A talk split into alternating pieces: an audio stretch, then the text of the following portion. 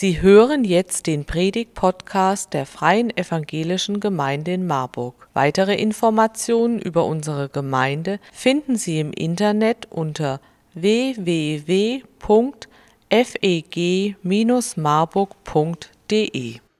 Darf euch jemanden vorstellen? Für manche von euch bekannter, andere haben vielleicht gar keinen Zugang zu denen. Sogenannte Emotionen. Gefühle. Zumindest genau so, wie sich das Disney Pixar im Jahr 2015 vorgestellt hat, als farbenfrohe, flauschige, plüschige Figuren, die in der Schaltzentrale des Kopfs sitzen, direkt hinter den großen Fenstern der Augen und die wichtigen Knöpfe drücken im Kopf. Und wir versuchen mal die fünf Gefühle laut Disney Pixar die fünf wesentlichen Gefühle eines Menschen zusammenbekommen, jeweils symbolisiert durch eine Person. Wir fangen mal ganz links an. Wer könnte blau sein? Ruft einfach rein. Trauer. Äh, dann gelb mit blauen Haaren. Freude.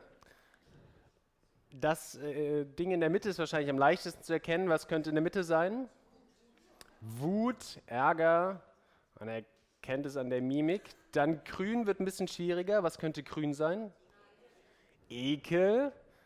Und dann noch lila ganz in der rechten Seite. Angst. Und in diesem Film, auf Englisch Inside Out, im Deutschen Alles steht Kopf, ein fantastischer Film, kann ich nur empfehlen, ist bei der Hauptdarstellerin Riley, ein kleines Mädchen, immer das Gefühl dominant, welches gerade halt die großen Knöpfe, die wichtigen Schalthebel drücken darf, der in der Mitte sitzt. Das Eis fällt runter und blau öffnet die Tränenkanäle. Geburtstag und gelb muss Überstunden leisten. Ein Streit in der Schule, ein falsches Wort und rot rastet aus. In Hundescheiße getreten und grün ordnet das Tragen von Latexhandschuhen an und das erste Mal Einrad fahren und Lila ruft direkt im nächsten Krankenhaus an und reserviert schon mal ein Bett. Zwischen Angst und Zuversicht. Welche Gefühle, und das hast du ja eben schon gemacht, drüber nachgedacht, welche Gefühle löst es in dir aus, wenn du an die Zukunft denkst? Was ruft das in dir hervor? Und nicht nur, was wird morgen sein, also was kommt Montag auf mich zu, sondern auch, was ruft es eigentlich in dir hervor, wenn du an die nächsten Monate, an die nächsten Jahre, an die nächsten Jahrzehnte denkst? Und wenn ich Menschen in meinem privaten Umfeld und auch in der Gemeinde diese Frage stelle, dann stelle ich fest, man ist so ein bisschen hin und her gerissen. Auf der einen Seite zwischen Angst, was kommt da, und auf der anderen Seite Zuversicht, positiv in die Zukunft zu schauen. Ich mache mal drei Fenster auf, um kurz da reinzuschauen. Was löst das in dir aus, wenn du Nachrichten schaust, wenn du dir anschaust, was in der Welt gerade passiert? Vielleicht bist du auch eine von den Personen, davon kenne ich ein paar, die seit zwei, zweieinhalb Jahren auch aufgehört haben, Nachrichten zu schauen, weil sie es zu bedrückend finden. Aber wie geht es dir damit, wenn du dir anschaust, was in der Welt passiert? Ich persönlich finde das bedrückend, mich mit den großen Ks zu beschäftigen, Klimawandel, Krisen und mit Krieg und es löst auch Angst in mir aus. Zweites Fenster, was löst es vielleicht auch in dir aus, wenn du an die Zukunft von Gemeinde denkst? Wenn du hörst, was sich gerade verändert, du hörst Stichworte wie Familiencafé und Zukunftswerkstatt, was löst das in dir aus? Bringt das Zuversicht in dir hervor oder macht es dir Angst vor der Veränderung?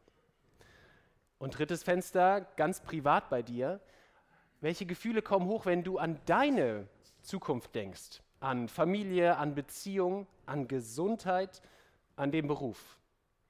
Löst das dann ein Lächeln, ein vorfreudiges Lächeln in dir hervor? Kommt es raus? Oder ruft es eher tiefe Stirnes, Sorgenfalten, löst es aus? Wir stellen fest, auch als Christ ist es gar nicht so leicht, diese Gefühle miteinander unter einen Hut zu bringen. Auch wir sind nicht davor gefeit, es schützt uns nicht davor, in dieser Spannung immer wieder zu sein zwischen Angst auf der einen Seite und Zuversicht auf der anderen. Es fordert uns heraus, nicht nur die Gegenwart, nicht nur der Blick auf das Jetzt, sondern auch die Zukunft. Der Blick in die Zukunft fordert heraus und manchmal überfordert er auch. Und das Gleiche mit Gott unterwegs zu sein und trotzdem zu merken, dass die eine Situation bei dem einen Angst hervorruft und bei dem anderen Zuversicht und manchmal vielleicht auch ein Kampf in einem drin tobt, das erleben auch die Israeliten in ihrer noch jungen Geschichte. Und ich möchte mit euch heute Morgen auf einen Bibeltext schauen, den ich höchstgradig spannend und faszinierend finde. Ich habe ihn mit manchen von euch in anderen Gemeindekontexten auch schon mal angeschaut. Ein Text aus dem Alten Testament, aus dem vierten Buch Mose, das sogenannte Buch Numeri, Kapitel 13 und 14. Und ich möchte mit euch gemeinsam entdecken, wie handelt eigentlich Gott und wie handeln Menschen in dieser Geschichte und herausfinden, was hat das ganz persönlich auch mit deiner Situation heute Morgen zu tun. Ich vermute mal, ihr könnt euch auch mal melden, bei wem von euch ist das Buch Numeri, das vierte Buch Mose, das Lieblingsbuch in der Bibel? Ja, man fragt sich, oh, stille Zeit, was soll ich machen? Wer sagt, er liest das Buch Numeri, vierte Buch Mose? Keiner. Wahrscheinlich nur hartgesottene Controller oder Leute, die wie ich Microsoft Excel lieben. Deswegen eine kurze Einordnung, was passiert in diesem Buch und vielleicht auch in den ersten Büchern der Bibel. Denn unsere Geschichte, wie viele andere Geschichten auch, haben ganz viele Bezüge nach vorne und nach hinten. Und wir verstehen nur die Brisanz dieses Themas, dieses Textes, wenn wir ein bisschen nach vorne nach hinten schauen. Ganz am Anfang Ganz links im ersten Buch Mose, im Buch Genesis, Kapitel 12, bekommt Abraham eine Verheißung. Da steht, geh aus deinem Vaterland und von deiner Verwandtschaft und aus deines Vaters Hause in ein Land, das ich dir zeigen will, und ich will dich zu einem großen Volk machen. Und aus den Nachkommen, aus Abraham, aus Isaak und Jakob entsteht ein großes Volk, das sich irgendwann in Ägypten niederlässt, aber es ist dort nicht frei. Es ist nicht frei, Sie sind Sklaven in Ägypten, sie müssen schwerste Arbeit machen. Der Schweiß rinnt, der Rücken tut weh und ihre Schmerzensschreie, ihre Qualen, sie sind weithin zu hören und auch Gott hört sie. Und Gott beruft einen besonderen Menschen, einen Anführer, um sie aus ihrer Not zu retten, nämlich Mose. Und er sagt zu ihm, ich bin herniedergefahren, ich bin vom Himmel heruntergekommen, dass ich sie, das Volk Israel, errette aus der Hand der Ägypter und dass ich sie in ein Land führe, in ein gutes, in ein weites Land, in dem Milch und Honig fließt. Und dann folgt, ich würde sagen, das Urereignis des Volkes Israel, auch wenn mir das Wort immer bei Word unterstrichen wird, weil es das angeblich nicht gibt, das Urereignis des Volkes Israel. Da bildet sich so etwas wie die Seele des Volkes. Immer wieder erinnern sie sich daran zurück, dass Gott sie aus der Sklaverei durch das Schilfmeer in die Freiheit geführt hat. Vielleicht, um da ein bisschen ranzukommen, hat es eine ähnliche Bedeutung wie vielleicht der Sturm auf die Bastille, die französische Revolution für die Seele der Franzosen.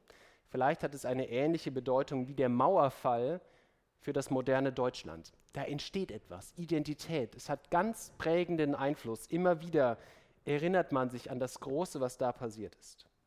Und dann lagert sich das Volk am Fuße des Berges Sinai ein ganzes Jahr lang und sie empfangen die Gebote, sie schließen einen Bund mit Gott, den sie direkt wieder dadurch brechen, dass sie ein goldenes Kalb bauen.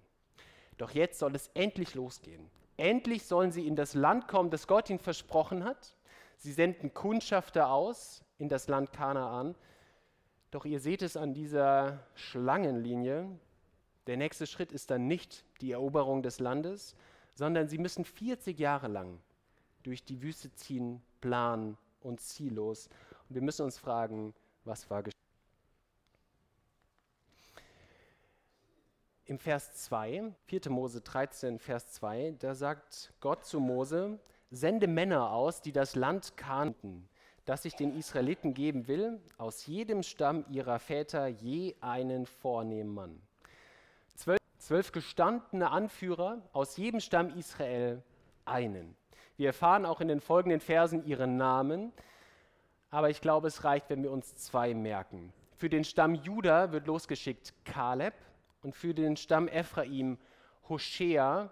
Später nennt ihn Mose Josua. Das bedeutet Gott rettet. Kleine Randnotiz: Kaleb bedeutet übrigens der Hund. Hat nicht so eine prägende Bedeutung für die weitere Geschichte. Josua bedeutet Gott rettet. Und Mose schickt sie los, um das Land zu erkunden. Er sagt zu ihnen, Vers 18, seht euch das Land an, wie es ist.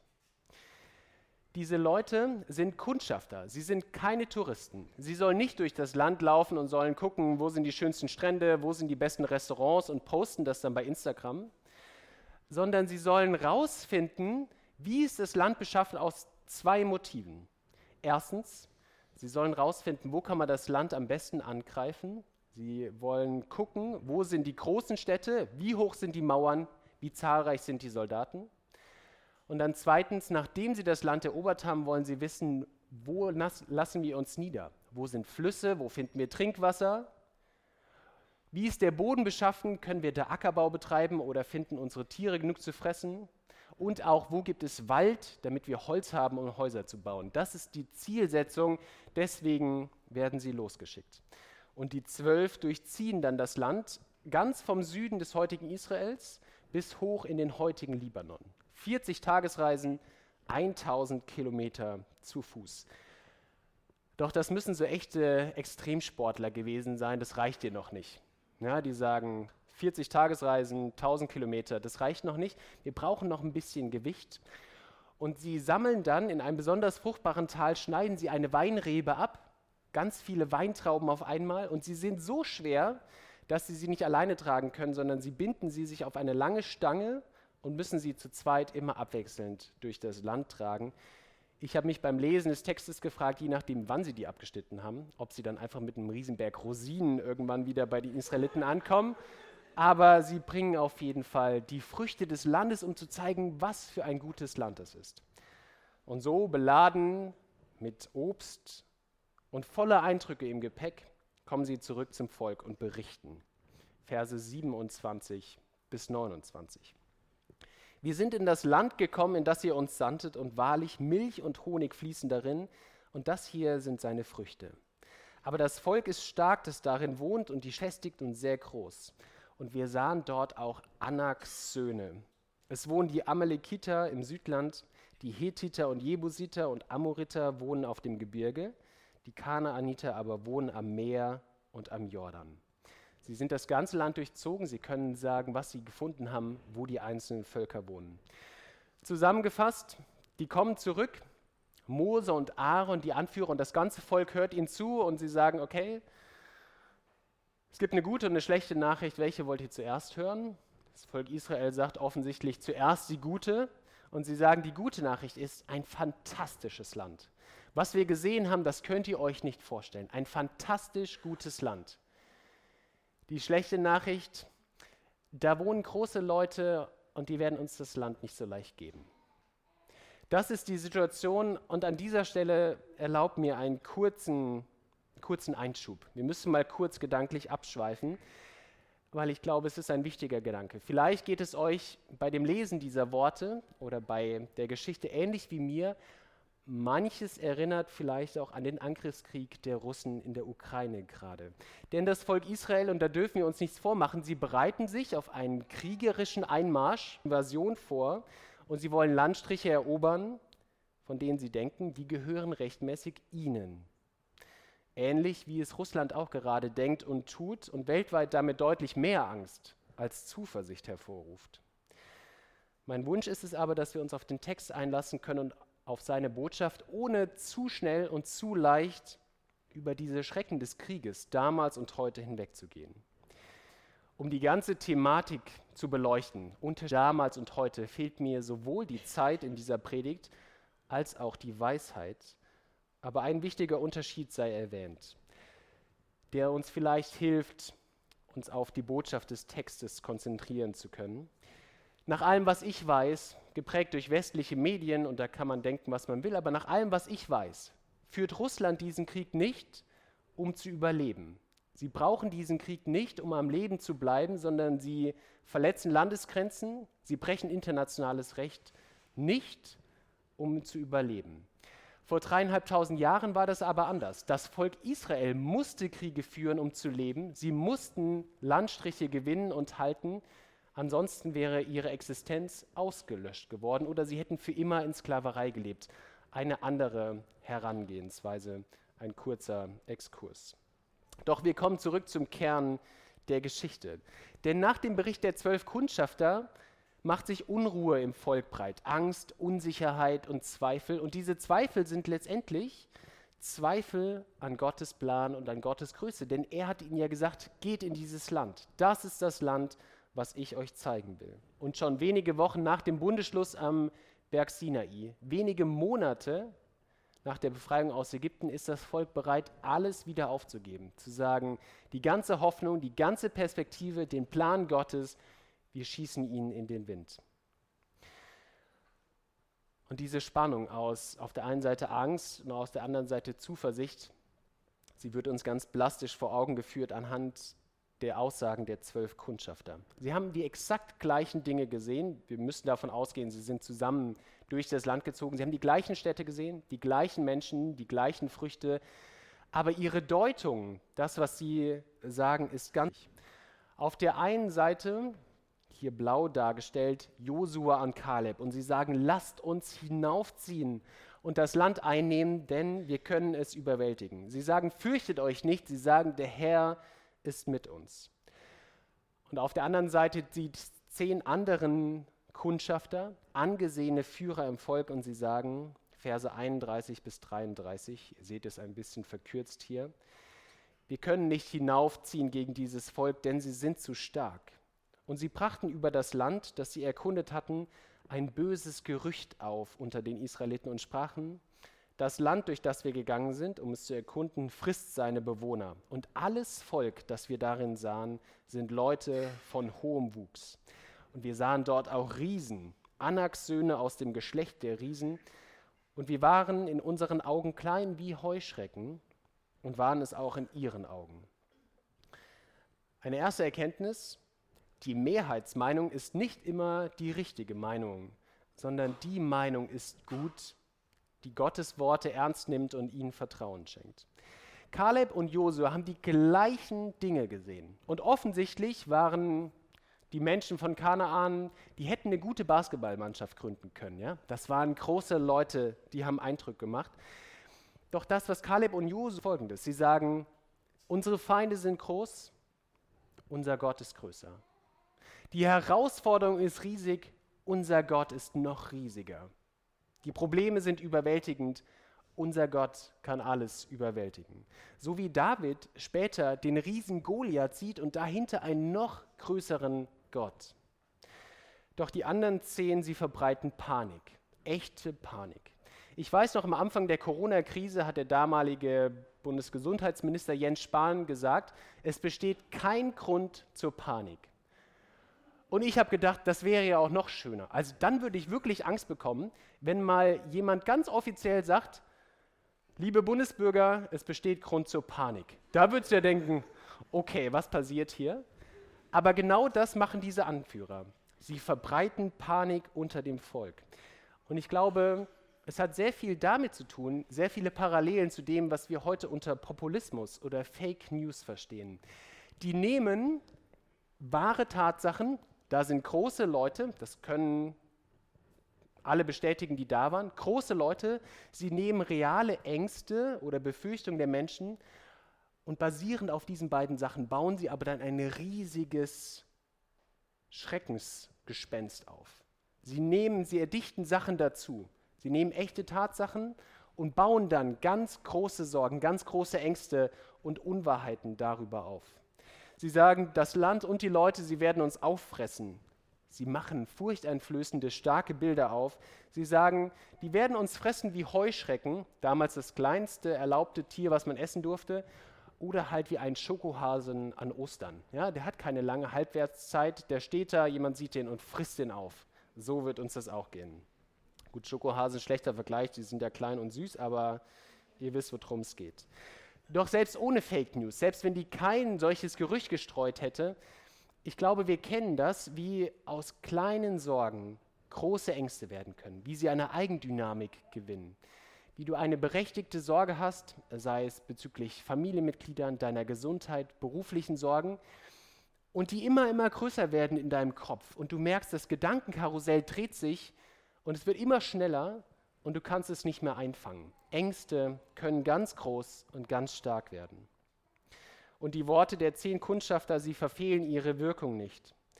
Denn mit Blick auf die Zukunft verliert das Volk sein Vertrauen in Gott und in seine Anführer. Modern gesprochen, da bricht ein Shitstorm los. Sie zünden die Autos von Mose und Aaron an und fordern ihren Rücktritt. Sie sagen, so geht es nicht weiter, wir wollen jemanden anderen haben.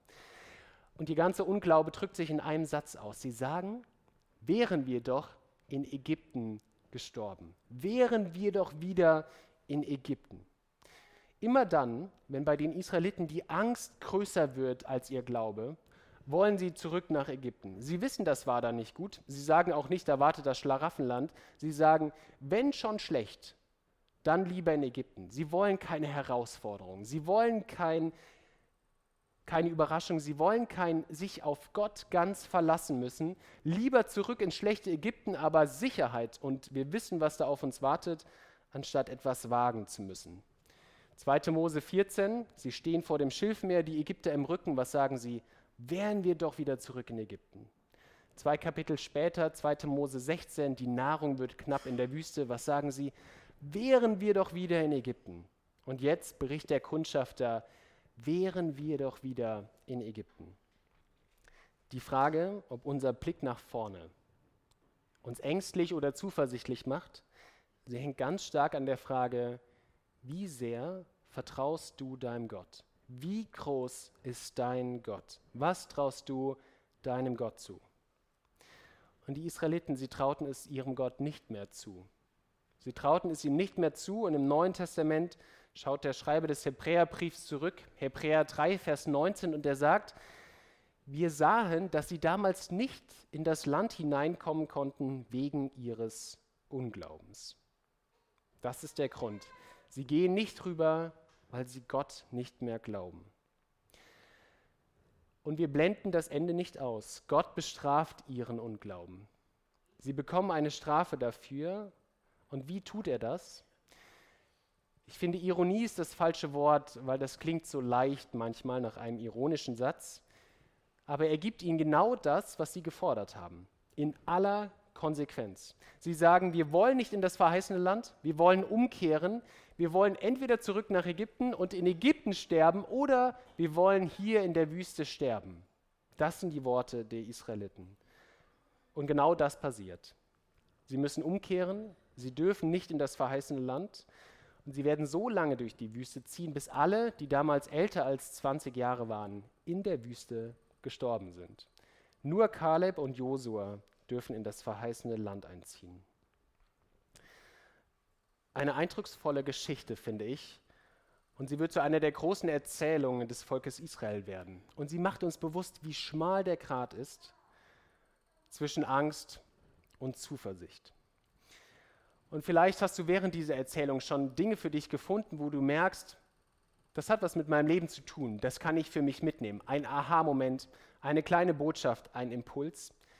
Ich möchte dir gleichzeitig noch vier ganz kurze Dinge mitgeben, die mir aufgefallen sind, die mir wichtig geworden sind beim Lesen der Geschichte und die dir und mir vielleicht helfen können, mit unseren Ängsten umzugehen und gleichzeitig Zuversicht zu gewinnen.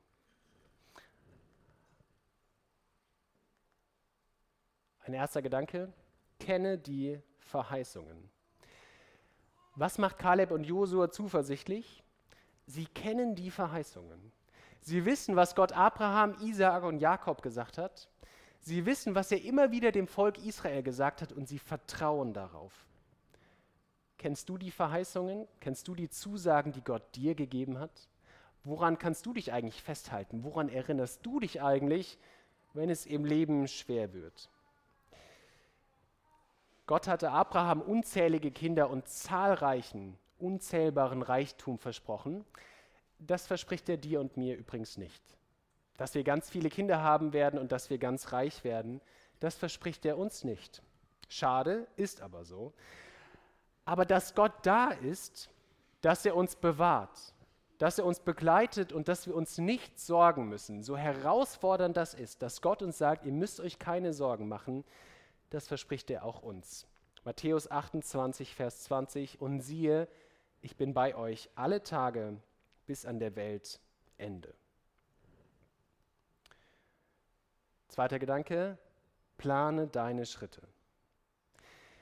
wir sollten nicht folgenden Fehler begehen. Wir sollten nicht denken, Gottvertrauen heißt, blindlings, planlos uns in jedes Abenteuer zu stürzen. Ohne Plan, ohne Ziel, einfach loszulaufen. Gott wird das schon machen. Diese Geschichte aus 4. Mose 13 zeigt uns eher ja das Gegenteil. Sie zeigt, dass Gottvertrauen und Planung, dass geistliche Dinge und organisatorische Dinge Hand in Hand gehen. Denn Gott hätte ihnen ja auch sagen können, wir sind jetzt da, lauft einfach los, ich bin an eurer Seite. Aber was sagt ihnen Gott? Gott sagt, erkundet das Land, schaut es euch an, schaut, wo sind die Städte, wo sind die Wälder, wo sind die Flüsse. Entwickelt Strategien, macht Pläne, gewinnt Orientierung. Es gehört zusammen, geistliches und organisatorisches. Und ich denke, für Gemeinde bedeutet es, wir müssen immer auch den Mut haben, miteinander zu diskutieren, aufgrund von Dingen, aufgrund von Sachen, die uns in unserem Verstand auch geleitet durch den Heiligen Geist bewusst werden. Und wir sollten nicht solche Diskussionen deckeln durch Sätze wie, warum diskutieren wir das überhaupt? Gott ist doch mit uns und wir machen das schon. In einem Bild gesprochen, wir wägen da Sachen ab. Abwägen bedeutet eine Waage, meine Oma hat so eine alte Postwaage, man kann Gewichte auf beide Seiten stellen. Und diese Waage geht durch das Gottvertrauen nicht kaputt. Sie ist nicht kaputt gegangen, sie ist nicht quasi, sie hängt nicht die ganze Zeit so und man kann draufstellen, was man will, aber Gott wird das schon machen, sondern Gottvertrauen ist ein ganz starkes Gewicht auf der Seite zu sagen, wir machen das und gleichzeitig muss man Dinge abwägen und man muss darüber sprechen. Macht das Sinn? Können wir das? Wollen wir das? Ist das gerade dran für uns? Geistliches und rationales Gebet und Denken gehören zusammen ein spannender Vers von Paulus, 1. Korinther 14, Vers 15. Da sagt er, ich will beten mit dem Geist und will auch beten mit dem Verstand. Ich will Psalmen singen mit dem Geist, aber ich will auch Psalmen singen mit dem Verstand. Ein dritter Impuls, vertraue Gottes Führung. Bei einem Eingang zur Achterbahn und bei auch Eingängen zu einem Freefall Tower, wenn ihr das schon mal gemacht habt, dann ist vorne, bevor man in diese Schlange reinkommt, an der Seite oft so ein Maßstab. Ja, man muss gucken, bin ich groß genug? Dann gibt es irgendwie eine untere Grenze. Ich habe einen Freund, der ist 2,7 Meter sieben groß. Da gibt es tatsächlich auch oft eine größere, eine hohe Grenze. Aber die Frage ist, bin ich groß genug für dieses Abenteuer? Und ich glaube, bei dem Abenteuer mit Gott unterwegs zu sein, für Dinge, die dich herausfordern, gibt es auch so einen Maßstab. Da steht allerdings nicht, wie groß bist du. Das spielt keine Rolle. Es geht nicht darum, wie groß du bist. Auf diesem Maßstab steht, wie groß ist dein Gott? Was traust du Gott zu? Ist er zu klein für deine Ängste oder ist er groß genug für deine Zuversicht? Und am Ende von Kapitel 14 wird etwas, finde ich, Eindrückliches gesagt über Kaleb. Man überliest es vielleicht schnell. Da steht, nur mein Knecht Kaleb weil ein anderer Geist in ihm ist und er mir treu nachgefolgt ist, den will ich in das Land bringen. Ein anderer Geist ist in Kaleb.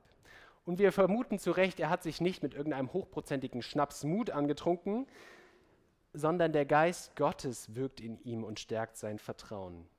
2 Timotheus 1, Vers 7. Auch wir tragen diesen Geist in uns. Denn Gott hat uns nicht gegeben einen Geist der Furcht, sondern der Kraft, der Liebe und der Besonnenheit.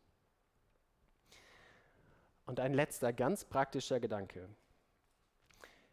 Die Israeliten, sie pflegten eine ausgeprägte Erinnerungskultur. Immer dann, wenn etwas Großes geschehen war, wenn Gott mächtig an ihnen gehandelt hatte, dann schafften sie sich Orte und Symbole, um sich daran zu erinnern. Erinnert euch mal an die Jahreslosungen, an die Jahreslosungen und Hagar hatte Gott erlebt. Und dann errichtet sie einen Brunnen, nee, sie errichtet ihn nicht, sie nennt ihn um, sie nimmt einen Brunnen und benennt ihn um in, das ist der Brunnen des Lebendigen, der mich sieht. Und immer wieder kommen in den nächsten Kapiteln Menschen zurück an diesen Brunnen, ganz zufällig, und sie sehen ihn und sie erinnern sich an das, was Hagar erlebt hat mit Gott. Oder Jakob errichtet in Bethel einen Steinhaufen als Erinnerung an seine Gottesbegegnung. Und immer wieder kommen Menschen dahin zurück und erinnern sich daran, was Gott mit Jakob Großes getan hatte. Und als die Israeliten dann in Josua 4 endlich über den Jordan gehen, nehmen sie sich zwölf große Wackersteine und tragen sie durch den Fluss durch, zwölf Stück für jeden Stamm Israel ein, und am Ufer bauen sie die auf.